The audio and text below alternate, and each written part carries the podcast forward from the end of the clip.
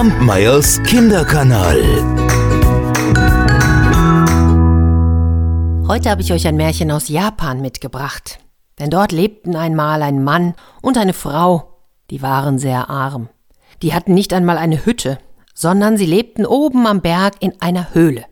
Und manchmal da ging es ihnen wirklich so schlecht, dass die Frau morgens mit einer Nussschale die Buchweizenkörner abmessen musste, und das war dann ihr Mittagessen.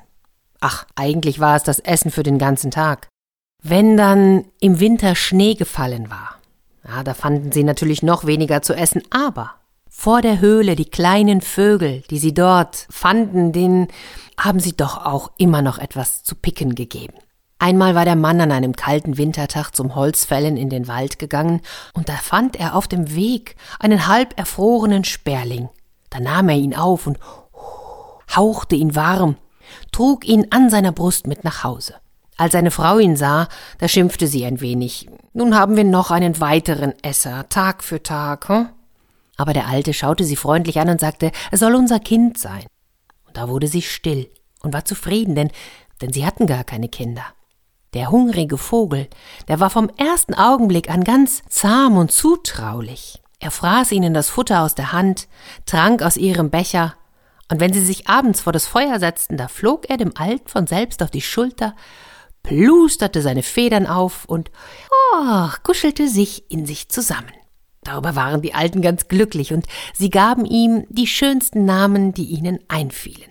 Den ganzen Winter hindurch, da war der Sperling ihre Sorge und ihre große Freude.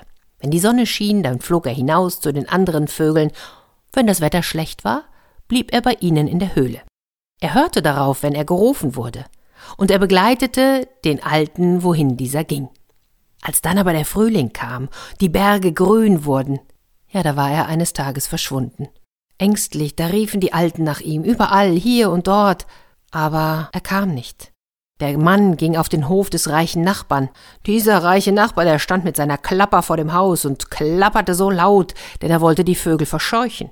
Da lief der Alte schnell zu der Quelle, wo er seinen Sperling mit den anderen Vögeln schon mal gesehen hatte. Dort spielten sie so gerne. Doch als er unten ankam, da fielen die Abendschatten ins Tal, und kein Vogel ließ sich mehr sehen. Er stieg der Alte traurig wieder hinauf. Vor der Höhle stand seine Frau und hielt Ausschau nach ihm und als sie hörte, dass er wieder vergeblich gesucht hatte, ach, da wurde sie ein wenig zornig und schimpfte auf das undankbare Tier. Aber der Alte, der sagte, Frau, du tust ihm Unrecht. Kannst du es ihm verdenken, dass er lieber in die Welt hinausfliegt, durch die helle Luft, über Berg und Meer, bis vielleicht sogar in des Kaisers Garten? Hm? Statt hier bei uns zu sitzen, zwei alten, langweiligen Leuten, die in einer Höhle leben. Er ist doch noch jung Wer weiß, vielleicht kommt er wieder, wenn es kalt wird. Im Herzen, da machte sich der Alte jedoch auch Sorgen. Er hatte den Sperling schon sehr lieb gewonnen. Na, ein paar Tage später, da ging der Alte zum Reisig aufsammeln in den Wald. In seinem Kummer hatte er überhaupt nicht auf den Weg geachtet und war mit einem Mal in einer Gegend gelandet, wo er zuvor noch nie gewesen war. So schaute er sich um, und während er noch nach einem Weg suchte, hörte er eine Stimme und das war doch die Stimme seines Sperlings. Sofort warf er das Reisigbündel fort und eilte dem Klang nach. Und plötzlich stand er vor einem Abhang. Und vor sich, da sah er ein weites Tal. Und in diesem Tal, da waren Häuser und Gärten. Er ging den Weg hinab, und auf diesem Weg, da sah er plötzlich einen Zug vornehmer Menschen. Die waren alle in goldene und seidene Gewänder gehüllt und die hatten alle Sperlingsköpfe. Der ganz vorne, das war der schönste und vornehmste. Oh, und das war der Gast, den sie den ganzen Winter über gepflegt hatten. In seiner Freude wollte der Alte ihm entgegeneilen, aber huch, dann fiel ihm ein Nein. Es könnte ja dem vornehmen Jüngling vielleicht peinlich sein, dass er so einen alten, armen Mann kannte und so trat er vom Weg zurück in den Busch und verneigte sich. Aber der Jüngling in den goldenen Gewändern, der kam sofort auf ihn zu, umarmte ihn wie ein Sohn und zeigte ihn den anderen. Und ganz ehrlich, sie kannten ihn alle. Sie begrüßten ihn freundlich und nahmen ihn mit ins Tal. Dort führten sie ihn in ihre Wohnungen und Paläste, und die waren so herrlich, so etwas hatte der Alte noch nie gesehen. Sie gaben ihm zu essen und zu trinken und richteten ein riesengroßes, wunderschönes Fest aus. Der Alte, dem war das alles ein bisschen unangenehm, dass zu seinen Ehren so viel geschah, aber bald schon war er so fröhlich mit den anderen. Doch irgendwann fiel ihm ein, dass er nach Hause müsste, zu seiner Frau.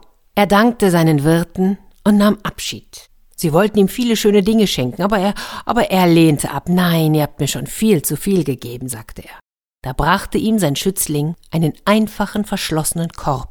Den nahm er an, den wollte er seiner Frau bringen, und dann führten sie ihn auf einen Weg, und ehe er sich's versah, war er in der Gegend, in der er sich wieder auskannte. Als er nun nach Hause kam und seiner Frau erzählt hatte, wie es ihm ergangen war, da machte sie ganz neugierig den Korb auf, aber da war nichts drin, der war leer.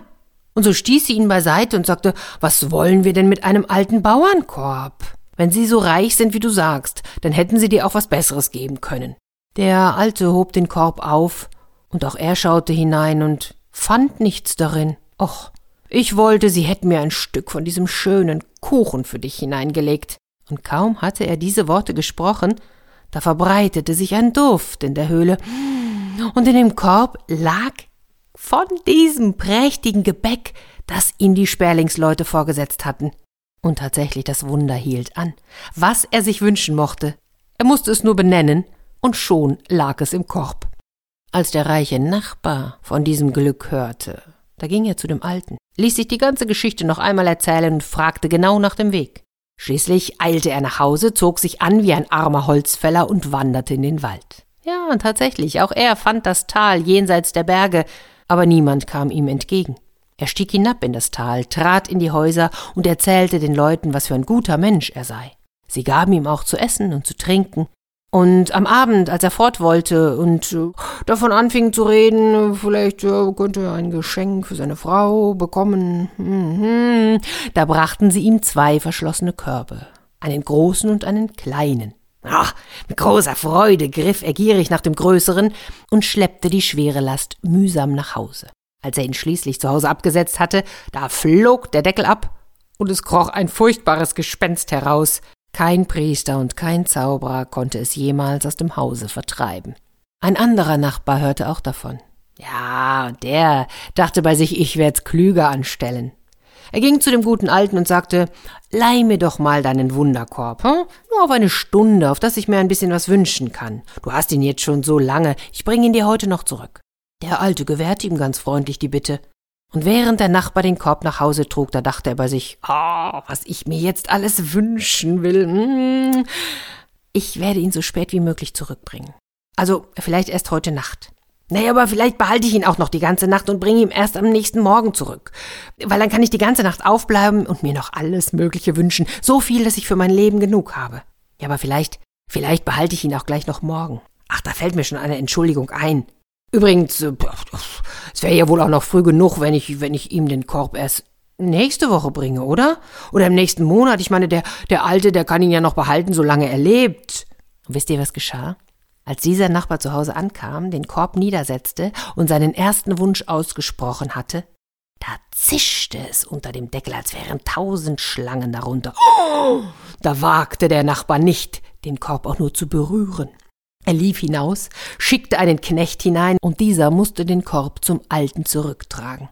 Ja, der Alte und seine Frau, die lebten noch lange Jahre in Glück und Frieden, und sie wurden ein Segen fürs ganze Land, denn aus weiter Ferne kamen die Unglücklichen und die Hungrigen zu ihnen und baten um Hilfe. Und sie gaben Brot, konnten Kranken Arzneimittel geben.